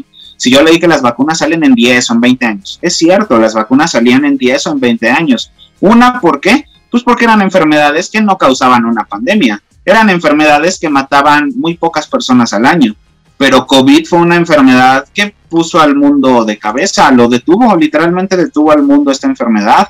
Entonces, pues que no creen que hay, hay dinero, por supuesto, hay conocimiento, hay conocimiento. Se reunieron las mejores mentes, eh, le inyectaron todo el dinero que pudieron a las farmacéuticas Y por ponerles un ejemplo, los chinos aislaron el material genético del COVID. Una vez que se aísla el material genético, ya tienes toda la información de ese, de ese agente biológico. Y en dos semanas, Moderna, que es una empresa estadounidense, ya tenía la vacuna, ya estaba la vacuna en dos semanas. Y eso era antes de que empezara en México la pandemia, ya había vacuna. Entonces, ¿qué pasó ahí? Que lo que tarda son los ensayos clínicos. La vacuna pasa por distintas fases, no crean que ya se creó y al otro día sí, ya produzcanla en masa, ¿no? Lamentablemente no es así. Primero hay que probarla con animales, fase 1. Se empieza a probar con personas sanas, fase 2. Y se empieza a probar con, con personas que ya tienen la enfermedad, fase, fase 2 y fase 3. Y una vez que se prueba, todavía está checándose farmacovigilancia ya fuera en una fase 4, denominada fase 4. Ese proceso es el tardado. ¿Cuánto se tardó ese proceso? Menos de un año. Afortunadamente fue muy rápido. ¿Por qué? Porque se hizo a la par las fases se hicieron a la par. Generalmente las vacunas iban por fases. Bueno, me tardo tres años en fase 1, me tardo otros tres años en fase 2 y me tardo dos años en fase 3. No, acá fue, empiezas con fase 1, fase 2 y fase 3 al mismo tiempo. ¿Cuál fue el problema? Que si fallas en una fase, todo va para atrás. Empezamos desde la formulación. Entonces, afortuna, AstraZeneca le fue muy mal en esas fases, se tardó mucho en sacar su vacuna, pero Pfizer, por ejemplo, Moderna, fueron bien su caminito y Pfizer fue la primera que salió al mercado, me parece, junto con Moderna, que son empresas estadounidenses, junto con Alemania, se unieron, Pfizer y BioNTech, que es la vacuna de Pfizer, la que conocemos. Ahora, eh, fue un esfuerzo de todo el mundo, se consiguieron eh, y ya se empezaron a producir en masa después de ese momento. Ahora, este, vamos a hablar de las vacunas, de la eficacia, ¿no? Las vacunas que tienen o han presentado más eficacia en sus ensayos clínicos en todo este proceso que les dije es Pfizer y Moderna. Pfizer y Moderna presentan una tecnología nueva que no se había usado en ninguna otra vacuna. Ya existía, tiene 10 años esta tecnología que usaron y es la llamada ARN mensajero. Eh, muchos le tenían miedo también a esta tecnología, ¿no? De nuevo, igual y ni saben nada, ¿no? Pero, ah, no, es que es tecnología nueva y, no, ¿qué nos va a pasar? No está aprobada. Espérate, ya se tiene 10 años investigando. Hasta ahorita se le dio la aplicación, pero ya existía. ¿Qué hace el ARN mensajero? Es una molécula de ARN, información genética, que va a entrar a tus células y les va a decir que produzcan la proteína que produce el coronavirus. Prácticamente hackearon a la célula para que produzca la proteína del coronavirus. Y una vez que sale a sangre esa proteína, sin matar a tus células, esto es algo muy importante, no se mueren las células, simplemente producen la proteína, llegan tus glóbulos blancos, tus células de defensa, crean los anticuerpos y así es como se tiene inmunidad a largo plazo. Pfizer y Moderna, Pfizer presenta la, eficacia más alta en todas las vacunas, de nuevo, por sus ensayos clínicos, realmente no sabemos si a nivel población es así, pero en sus ensayos clínicos Pfizer demostró una eficacia del 95%.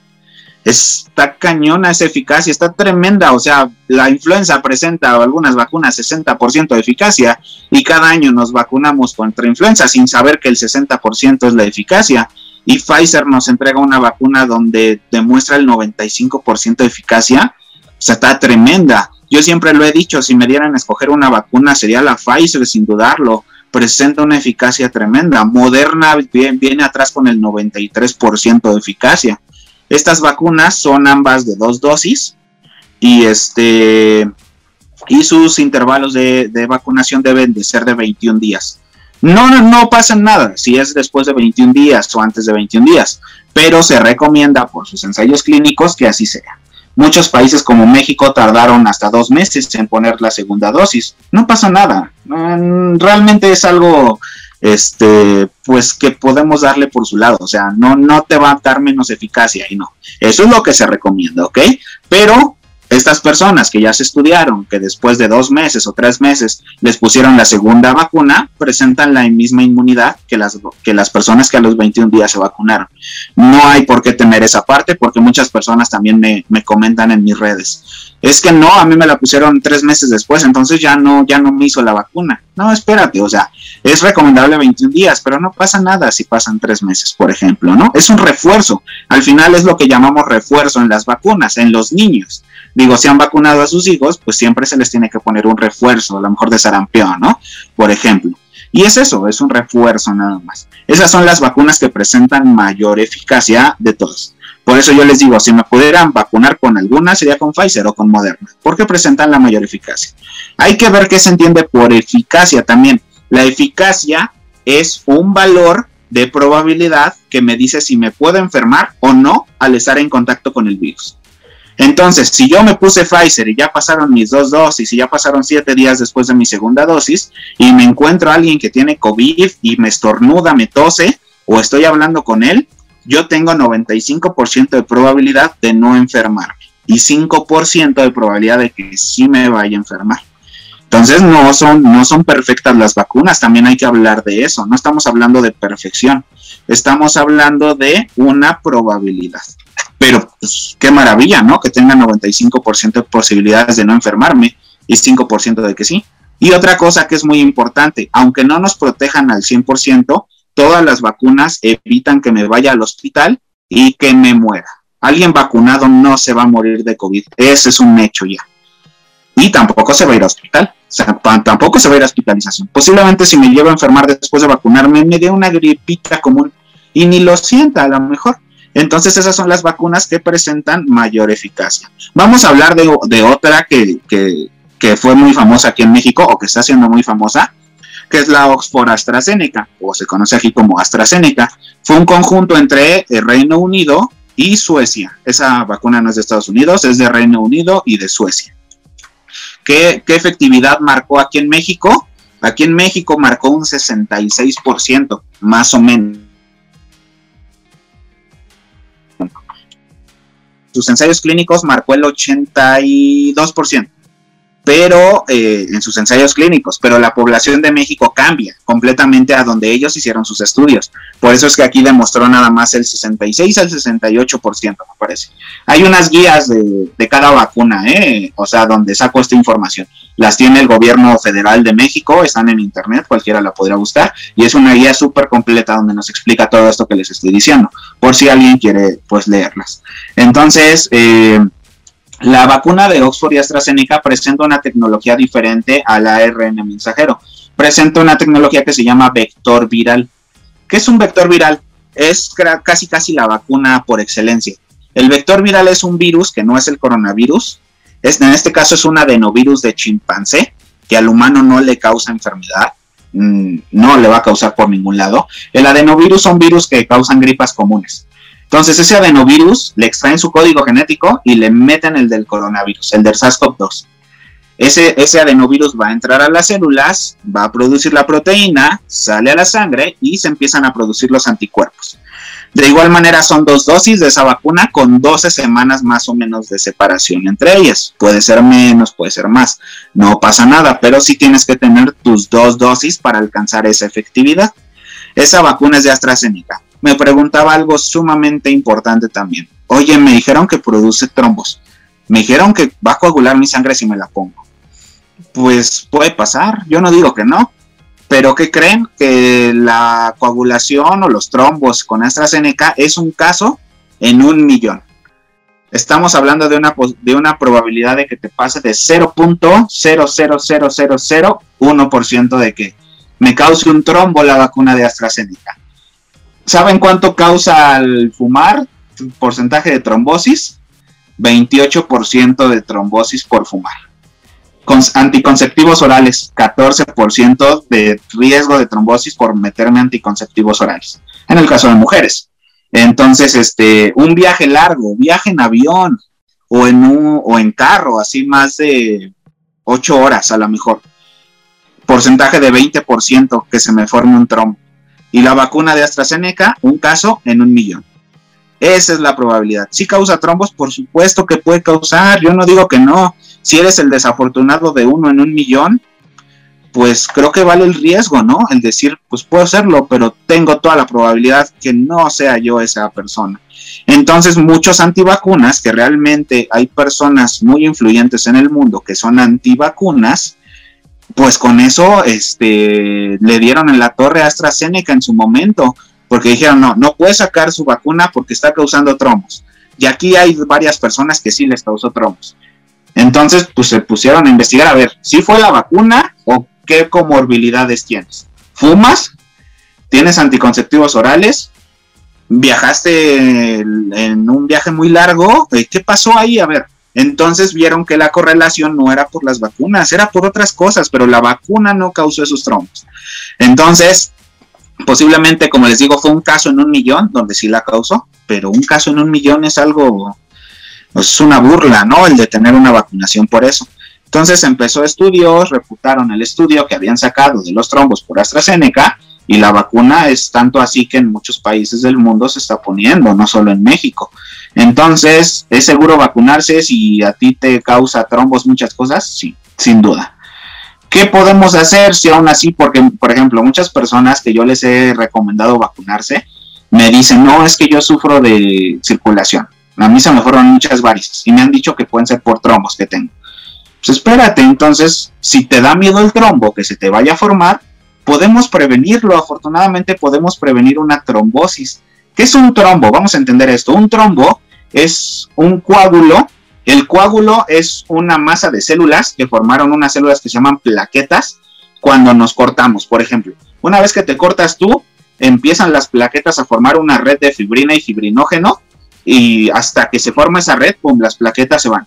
Eso ahí se forman coágulos, pero a veces el cuerpo forma coágulos donde no debería de formarlos y eso es a lo que le llamamos un trombo. Ese trombo puede andar circulando por la sangre dependiendo del tamaño que tenga. Y el trombo eh, no es, a veces tenemos trombos ahorita, muchos podríamos tener trombos en la sangre ahorita y no darnos cuenta, porque son tan pequeños o el cuerpo empieza a, soltar sustancias para diseminarlos y nunca nos dimos cuenta. Estos trombos son peligrosos cuando son tan grandes y tapan una arteria o una vena principal. Pueden llegar a corazón, pueden llegar a pulmón y es el clásico paro cardiorrespiratorio. Pueden llegar al cerebro y dar una embolia, lo que conocemos como una embolia. Y muchas personas, lamentablemente, sí les ha pasado esto, no por la vacuna, de nuevo, sino porque ya tienen comorbilidades para que les pase.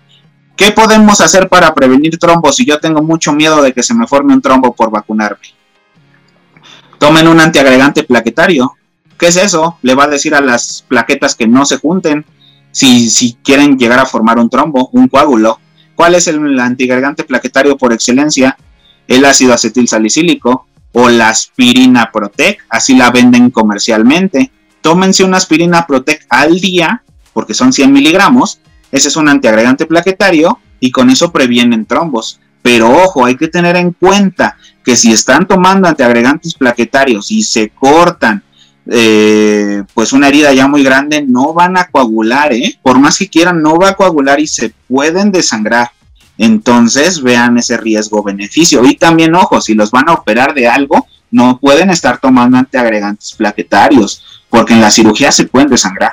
Entonces, esa es la ventaja y la desventaja de los antiagregantes plaquetarios. Yo siempre que hablo de un medicamento, de un fármaco, les digo, a ver, sí, tómatelo, te va a servir para esto, pero ojo, te puede causar esto, esto y esto. ¿Te lo tomas o no? Pues el médico es lo que evalúa, por eso vamos a un médico, porque dice, ok, pues hay algo que se llama riesgo-beneficio, tienes muchísimo más beneficio que riesgo, tómatelo sin problema, pero no estás exento a que te pueda pasar eso. Entonces, ese es el tema de las vacunas y los trombos, ¿ok? Eh, podemos prevenir que se formen, pero también nos podría pasar una hemorragia. Y a veces hasta hay hemorragias internas, ¿eh?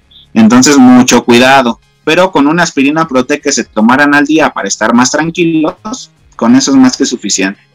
Eh, esa es vacuna, bueno, de AstraZeneca. Eh, no sé si quieran que siga hablando de más vacunas, este, las que sigan poniendo aquí en México, porque hay más, ¿eh? pero muchas no llegaron a México. Entonces igual, pues esas a lo mejor no por mencionarlas mucho. Por ejemplo, tenemos también una... José Luis, la Cancino, que fue la, la que le administraron a los, a los maestros. Claro, Vamos a hablar ahora de Cancino. Eh, Cancino es una vacuna de, se llama Covidencia, la vacuna, si la buscan así como nombre comercial, pero la farmacéutica que la creó se llama Cancino. Eh, esta farmacéutica es una farmacéutica china, es de China la vacuna, y también presenta una tecnología de adenovirus, lo mismo que les dije con la AstraZeneca. Que hay un adenovirus, es un virus diferente, le meten el material genético del SARS-CoV-2, ese virus entra a la célula, produce las proteínas, se producen los anticuerpos y de esa manera tenemos inmunidad. Aquí la cancino jugó un papel muy importante en México, ¿por qué? Porque es de una dosis, es de las pocas vacunas que es una dosis. Solamente Cancino y Johnson Johnson son vacunas de una sola dosis nada más. Todas las demás son dos dosis. Entonces estas farmacéuticas lograron alcanzar la inmunidad con una dosis nada más.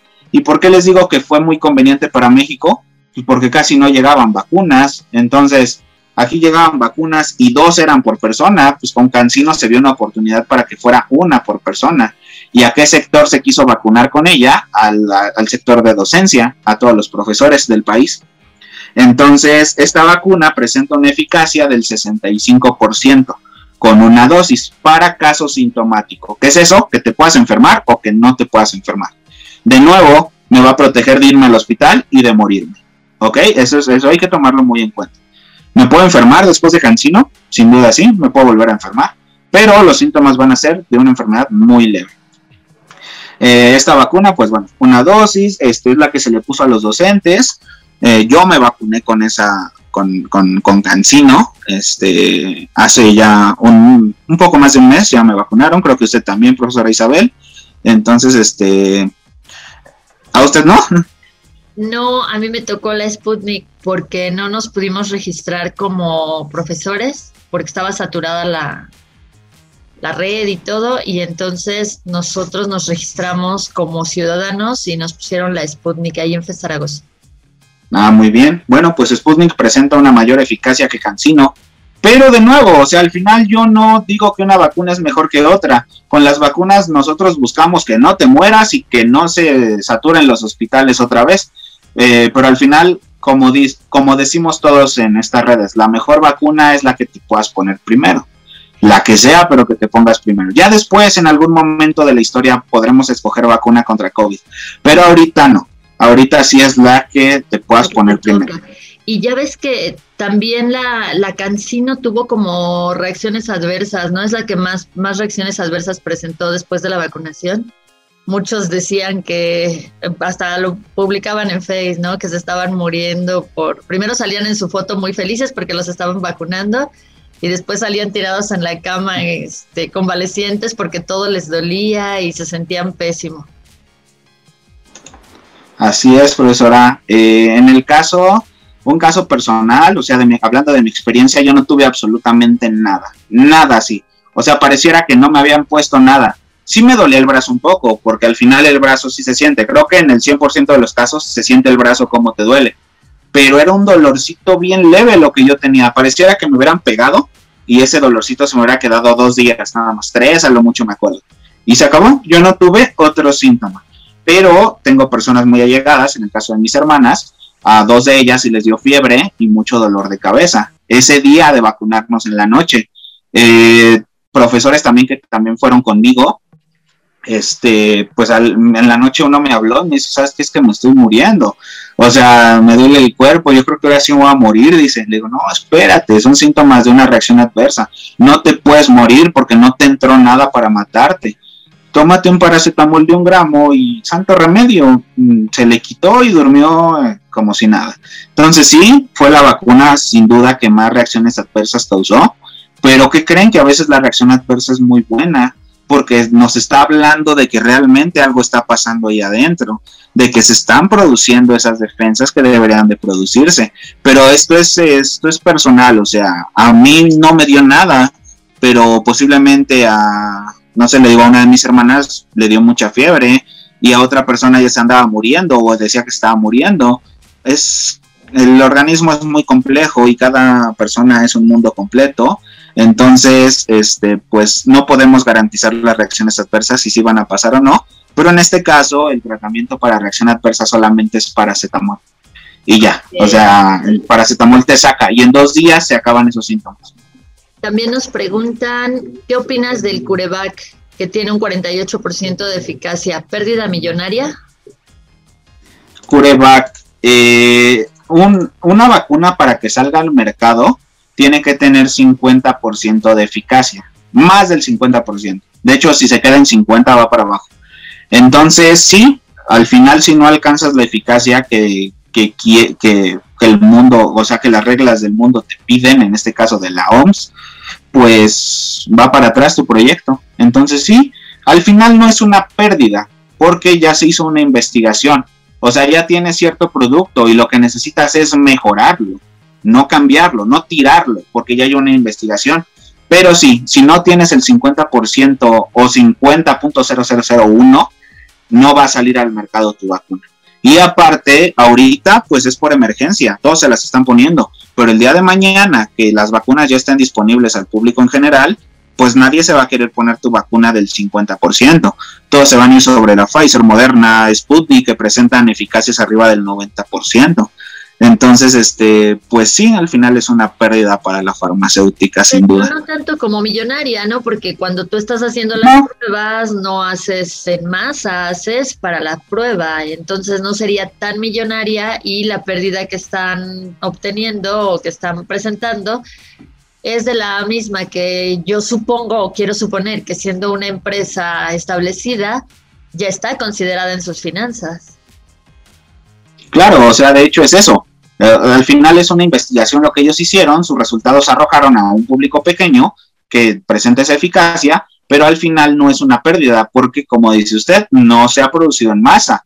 La pérdida ya sería que producieran, no sé, 100 millones de vacunas y todo el lote saliera mal. Eso sí ya es una pérdida supermillonaria, pero acá nada más fue un estudio, o sea, fue una investigación y hay que mejorar ese producto.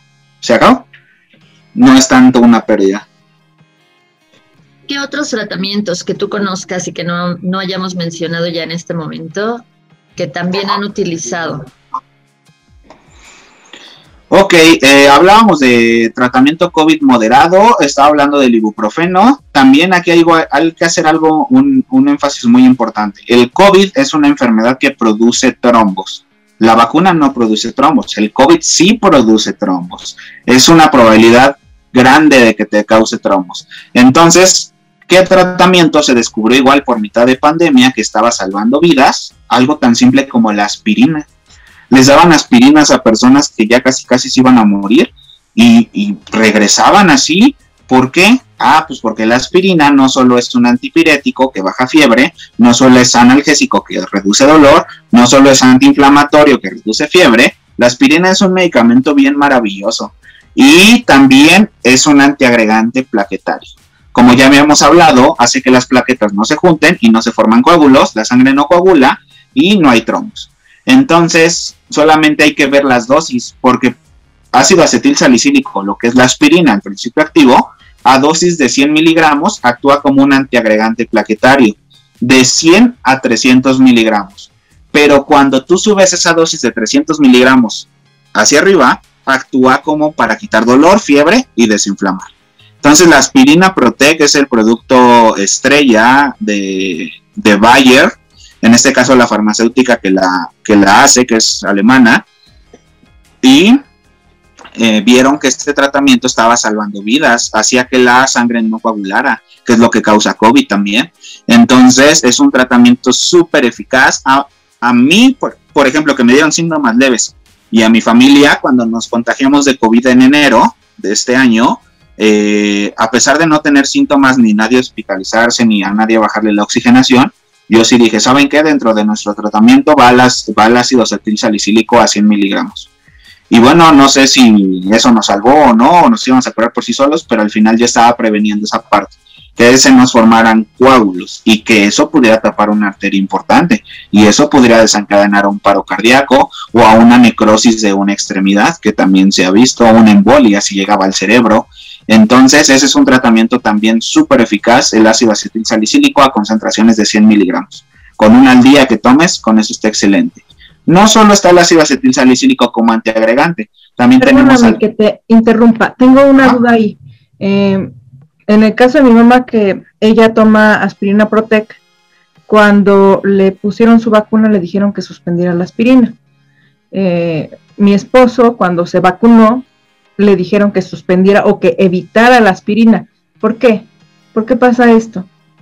Pues mira, eh, mire, se me hace algo sumamente raro que estén diciendo así, ya lo había escuchado, hasta ahorita lo volví a escuchar, pero sus médicos, en este caso, que los están viendo, el médico tratante, está previniendo que el fármaco pudiera reaccionar con la vacuna, que tuvieran por ahí una, le llamamos interacción farmacológica, y eso puede reducir el efecto, puede potenciarlo, puede causarme otras cosas, pero no hay ningún medicamento que esté contraindicado contra la vacunación, ninguno en absoluto.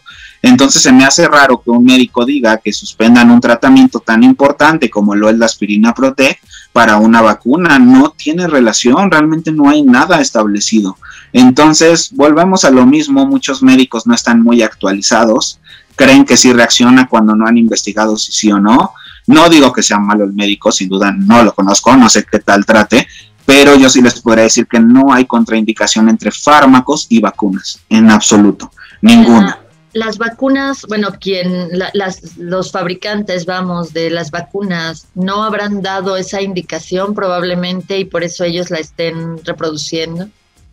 No, no, profesora, en este caso no, yo me leí, no, los, no de todas las vacunas, pero sí me leí cuatro insertos de Pfizer, Moderna, AstraZeneca y CanSino, que el inserto, o bueno, los que estamos en este mundo es un instructivo que del producto, o sea, como cualquier instructivo de una tablet, de un celular, el inserto es un instructivo para el medicamento, la vacuna, y las únicas contraindicaciones para vacunación es alcohol, es cigarro, y es que tú seas alérgico a los componentes de la vacuna.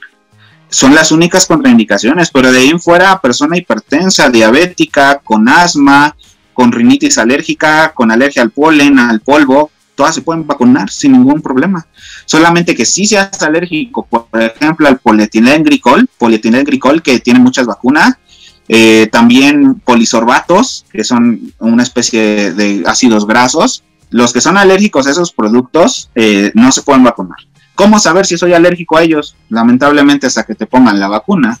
Hasta ese momento podríamos saber si somos alérgicos. Y afortunadamente en los sitios de vacunación tenemos médicos especializados en un rescate de una reacción anafiláctica, que es la, la peor reacción que te podría dar la vacuna. Eso ocurre en segundos, ¿eh? Te ponen la vacuna, el cuerpo empieza a hacer reacción anafiláctica. ¿Qué es eso? Se cierran las vías respiratorias. Se empiezan a cerrar, a cerrar y no puede respirar y aparte, ¿qué pasa? El corazón deja de latir. ¿Qué, qué, tenemos, ¿Qué podemos hacer ahí? Hay un desfibrilador, el este que vemos en las películas, que te da un shock. ¡Pum! Ese es un shock que reanima el corazón, pero todavía las vías respiratorias están cerradas. ¿Qué hacemos? Se le da una dosis de epinefrina o lo que se conoce como adrenalina. Ese fármaco reanima hasta los muertos a veces y vuelve toda la normalidad eh, a la histamina, que es la sustancia que produce todas las alergias se la lleva. La histamina se va con la epinefrina y también se le puede poner algún fármaco como salbutamol, por ejemplo, que abre otra vez las vías aéreas y así es como te rescatan de una reacción anafiláctica. Si no hubiera equipo médico, te vas a morir. Es un hecho. Reacción anafiláctica es igual a muerte. Y esa es la razón, porque también muchos yo recuerdo sentados ahí preguntaban, bueno, ¿y por qué nos tienen aquí sentados? ¿Qué, ¿Qué, quieren, qué esperan que hagamos? Seguramente porque su vacuna está mal y quieren ver cómo nos morimos, algo así decía una persona. Entonces, esa es la razón, que nos tienen ahí en esos 20, 30 minutos justamente para evaluar que no tengamos una reacción de este tipo, porque como dices, se producen de inmediato, nuestro organismo luego, luego que reconoce ese extraño como alérgico, eh, va a reaccionar.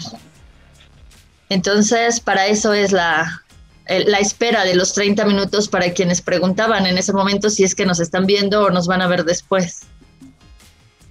Sí, así es. A cada, cada punto de vacunación debe tener un área de observación, así le llamamos. Entonces, después de la vacuna, en automático te llevan al área de observación. Debe de ser un mínimo de 30 minutos. Yo por mi experiencia pude ver que a nosotros nos dejaron 15 minutos nada más. Ahí está mal, ¿eh? Ese proceso está mal. Pero ¿por qué lo hacen así? Porque hay que agilizar todo. Tenemos que agilizar este proceso de vacunación. Entonces, eh, sí hay que mantenernos observados. La reacción anafiláctica ocurre en segundos. Si te da, ni siquiera vas a llegar al área de observación, sin duda. O sea, hasta te vas a desmayar, no vas a saber qué pasó. Pero los que ya llegaron al área de observación todavía pueden tener algunas reacciones. Eh, yo el día que fui, por ejemplo, a una chica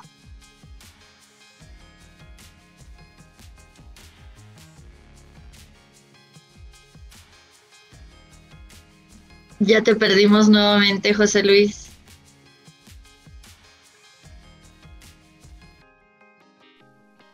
Vamos a esperar un poquito a ver si, si vuelve. Sí, como está lloviendo, yo supongo en varios lados de la ciudad.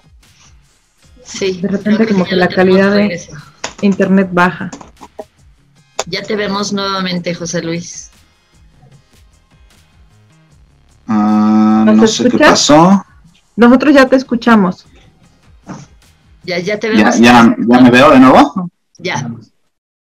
Ok, no sé qué pasa, una disculpa si es mi internet, pero este, pues bueno, creo que ya se restableció de nuevo. Entonces me escuchan y ya me ven de nuevo, ¿verdad? Sí, ya te escuchamos y te vemos bien. Ok, entonces, este, por lo que les venía hablando, en mi experiencia, una chica que se, al lado de mí, 25, 26 años más o menos, se empezó a sentir mal, fue un médico, le midió la presión, ya la traía baja, este...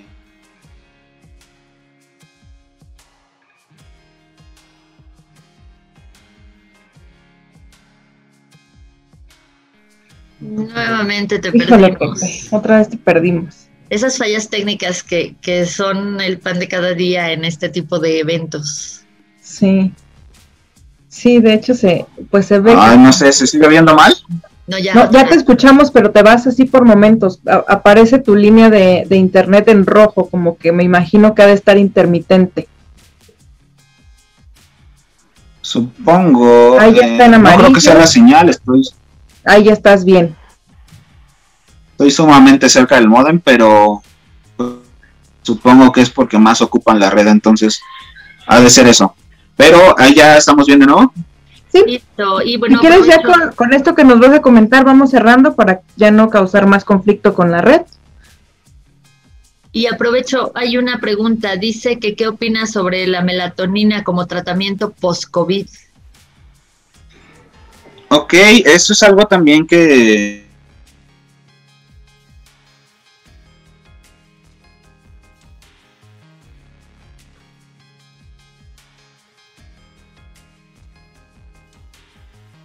Listo, te volvimos a perder, José Luis.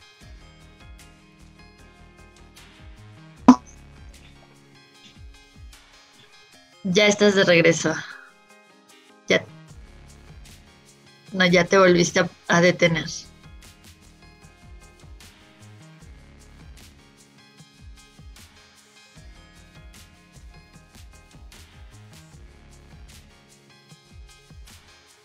¿Y qué tal? Nuevamente ya. ¿Ya está bien de nuevo? Sí. Ok, entonces les comentaba, este, recientemente me estaba peleando con un farmacéutico de Argentina porque él decía que tomando ácido acetil salicílico, lo que es la aspirina y melatonina, ya no te iba a dar COVID. O sea, y, pues así de dónde, o sea, como por qué, ¿no? El virus ya no va a entrar a mis células o qué. Entonces, él pues nada lo veía por el lado de los trombos como ya les expliqué por qué sirve la aspirina para ello. Y la melatonina es una sustancia que regula muchas funciones en el cuerpo. Una de ellas es el sueño, por ejemplo. En, mm, no sé si se siga viendo bien, sí, ¿verdad? Es que luego las veo cortadas igual, pero bueno. Entonces la melatonina es una sustancia que regula bastantes funciones, dentro de ellas una es el sueño el ciclo del sueño, y también regula ciertas funciones del sistema inmunitario, pero ciertas nada más. Entonces, tratamiento post-COVID es también una muy buena este, pregunta. La melatonina, pues te puede ayudar posiblemente en tus ciclos, em, ciclo de sueño, ciclo de estar despierto, por eso puede ayudar. Puede ayudar para ansiedad, también se ha visto. Esta enfermedad es algo, lo que más te causa, yo creo, es ansiedad. Eh, te acaba por la ansiedad de esta enfermedad y pues podría ayudar, es un relajante natural también, pero que tenga otra función la melatonina no, no, sin duda no la hay.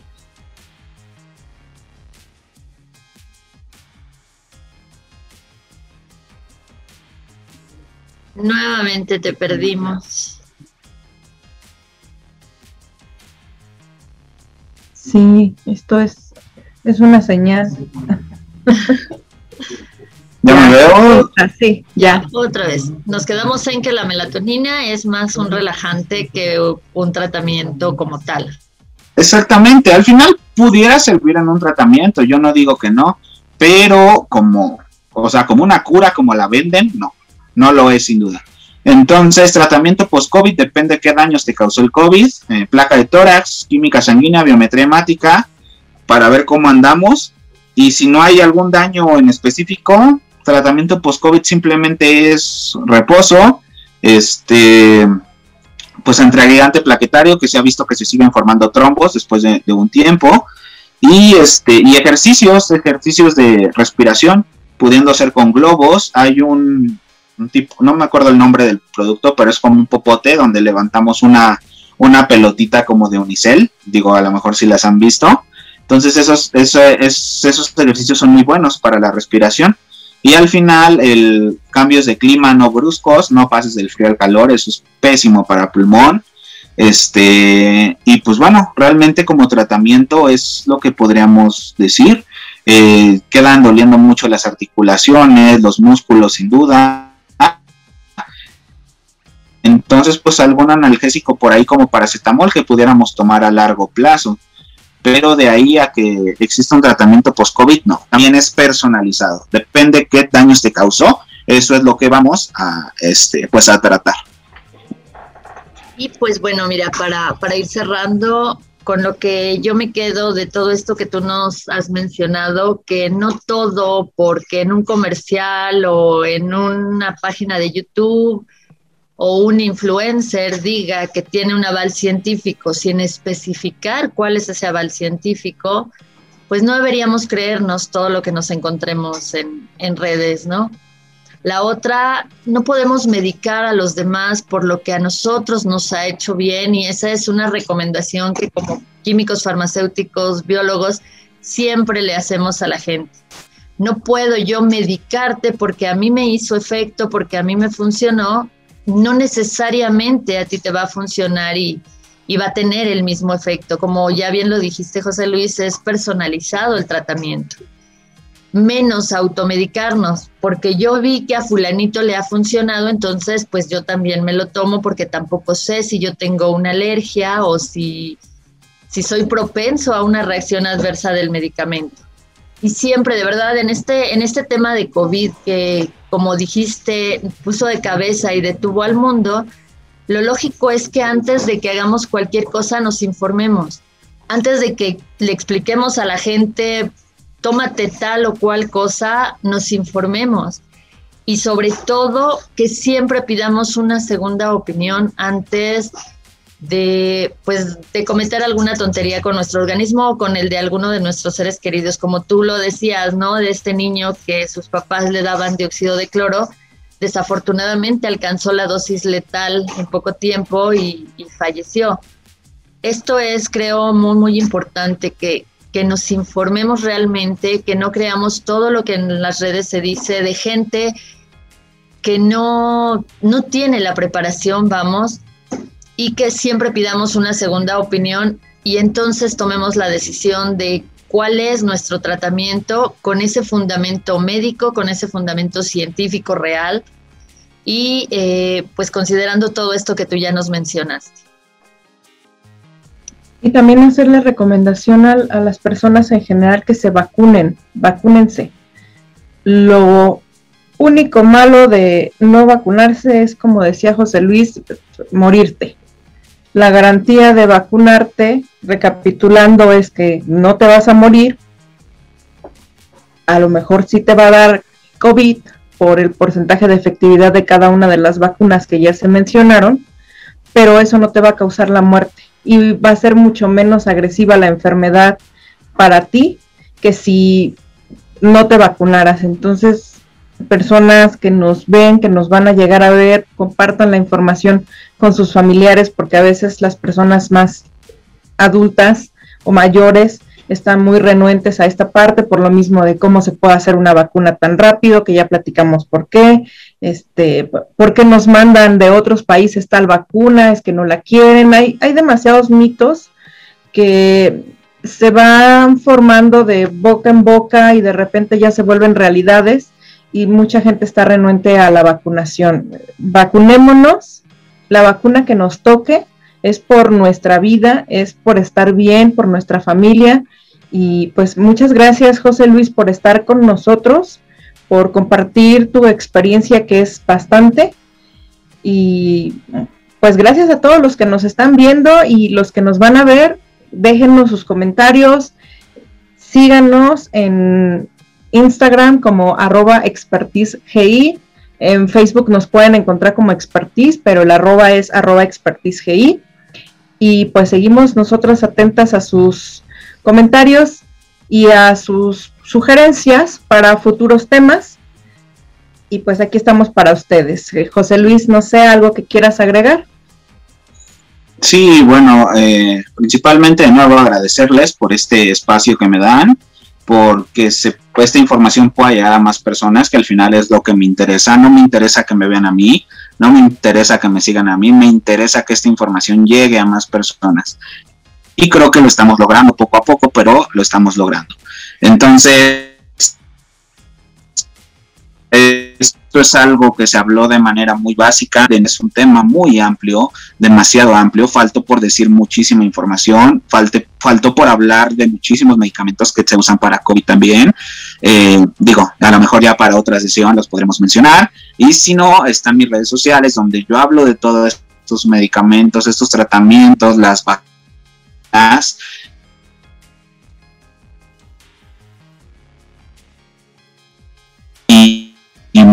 a fondo, también siéntanse libres quien me está en redes sociales. Tengo mi WhatsApp ahí vinculado. Por cualquier mensaje o cualquier cosa que me quieran preguntar, adelante, sin duda este lo podemos tocar el tema. Entonces, este pues bueno, tus redes cómo cómo te encuentran en que de hecho ya nosotros te etiquetamos, pero bueno, para que tú les digas cómo te encuentran en redes para los que prefieren una u otra y te puedan encontrar fácil y puedan acceder a esta información que, como tú bien dices, nos hizo mucha falta y bueno, la recomendación es seguirnos cuidando, seguir con, con el protocolo de limpieza de, lavarnos las manos, de protegernos con cubrebocas, de no toser a diestra y siniestra, eh, seguir con eso hasta que de plano el virus quede erradicado. Pero mientras, déjanos tus redes sociales para que eh, todo el que quiera pueda seguirte y pueda informarse un poco más sobre el tema de todo lo que nos faltó. Y claro que la puerta está abierta en expertise para ti, para que en otro momento eh, sigamos platicando, porque como bien lo dices, como miembros de un equipo de salud, lo que nos interesa es compartir lo que sabemos, porque para eso lo estudiamos y para que la demás gente se entere y pueda de una u otra manera pues protegerse, ¿no? Sobre todo ante este mal que puso de cabeza al mundo. Claro, sí, este, ustedes me pueden buscar en cualquier red social como arroba Pepe Olvera R. Arroba Pepe Olvera R. Estoy en TikTok, estoy en Kawaii, estoy en Facebook, estoy en Twitter, estoy en Instagram, y tengo un podcast en Spotify que se llama Ultravioleta. Si tienen Spotify, que es la mayoría de personas, pongan el, pónganle en el buscador podcast Ultravioleta y les va a salir este, mi podcast. Entonces ahí también hablamos de temas de ciencia, eh, generalmente hago entrevistas ahí, bueno, o me entrevistan o yo entrevisto a personas y que, son una que están especializadas en un área para que pues también nos enseñen más de las áreas que no sabemos mucho. Ahí también me pueden escuchar, pero mi red más fuerte sin duda está siendo TikTok. Ahí es donde tengo más actividad, subo más videos y ojalá pues pudieran seguirme por ahí. Arroba Pepe Olvera R en todas las redes. bueno, pues muchas gracias. Y agradecen. Perdón, Lupita. Felicidades a José Luis y que muy interesante la información. Gracias. Muchas gracias, José Luis. Hasta luego. No, gracias a ustedes. Este, pues como dice la profesora Isabel, un espacio abierto aquí y ojalá se pueda dar otra vez. Y si no, pues aquí estamos en contacto para lo que gusten. Bye. Gracias, adiós.